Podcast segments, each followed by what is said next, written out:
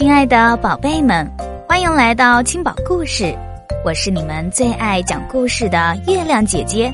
今天月亮姐姐要给大家讲的故事是：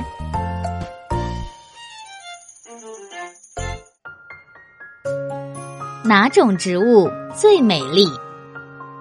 绿色已经取代白雪，覆盖了大地，这是植物们的颜色，它们都已经苏醒过来。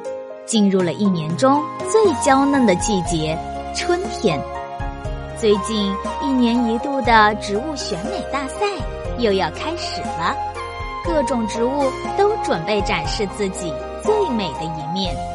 选美大赛的裁判是老松树爷爷，而参与投票的就是这片森林里住着的小动物们。去年的冠军牡丹早就准备好了。他把长得不够饱满的花苞都放弃了，只留下一朵，全部的营养都供给了他，把这朵花苞养得圆圆胖胖的。比赛一开始，它正红色的花瓣层层打开，露出了中心金黄的花蕊，比去年更漂亮了。小动物们都鼓起掌来。雍容华贵，不愧是去年的冠军。樱花的颜色不那么鲜艳，总是淡淡的。既然没法比颜色，他就努力多开一些花，整棵树都开满，繁花累累。风一吹就洒下花瓣来，浪漫极了。来观看比赛的小动物们都流连在树下，舍不得离开。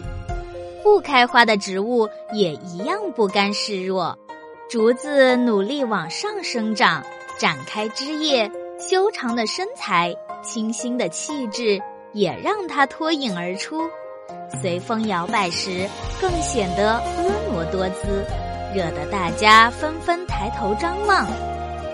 今天的参赛选手都已经展示完毕了，大家可以开始投票了。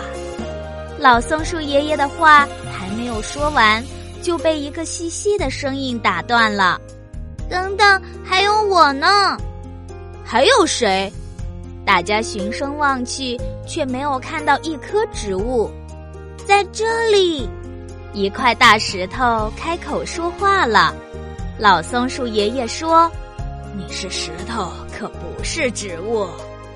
可我身上的苔藓是呀。”石头说：“它个子小，嗓门也小，你们得凑过来看。”小动物们都围了过去，趴在地上盯着大石头看。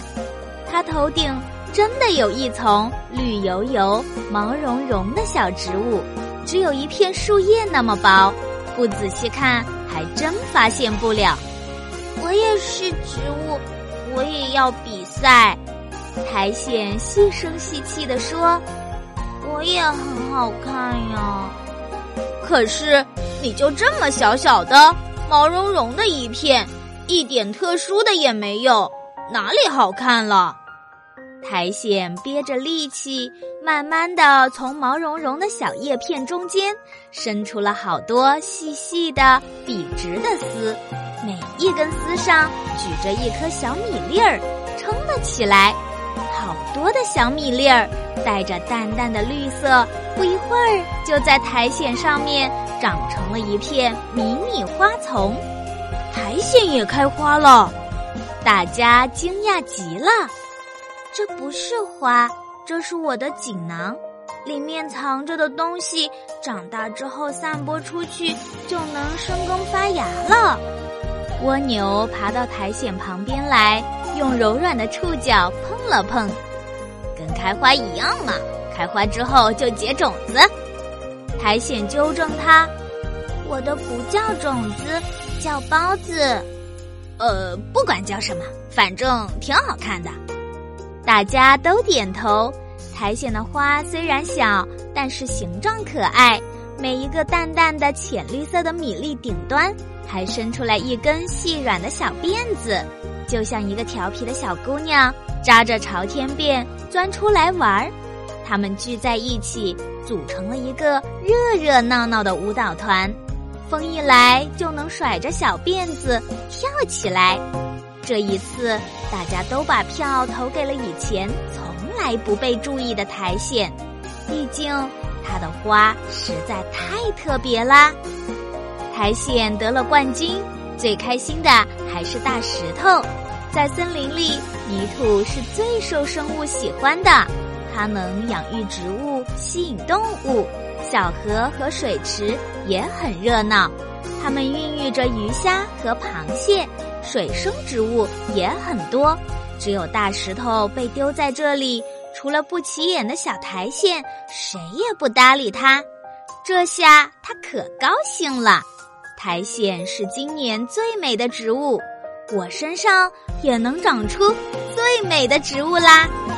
白日不到处，青春恰自来。苔花如米小，也学牡丹开。这是清代诗人袁枚为苔藓写的一首诗，说的是即使在太阳照不到的角落里，也会有美好的春天。就像那不起眼的苔藓，也和艳丽的牡丹一样，会有美丽的一面。小朋友，人也是这样，即使是平凡不起眼的人身上，也会有令人惊喜的亮点哟。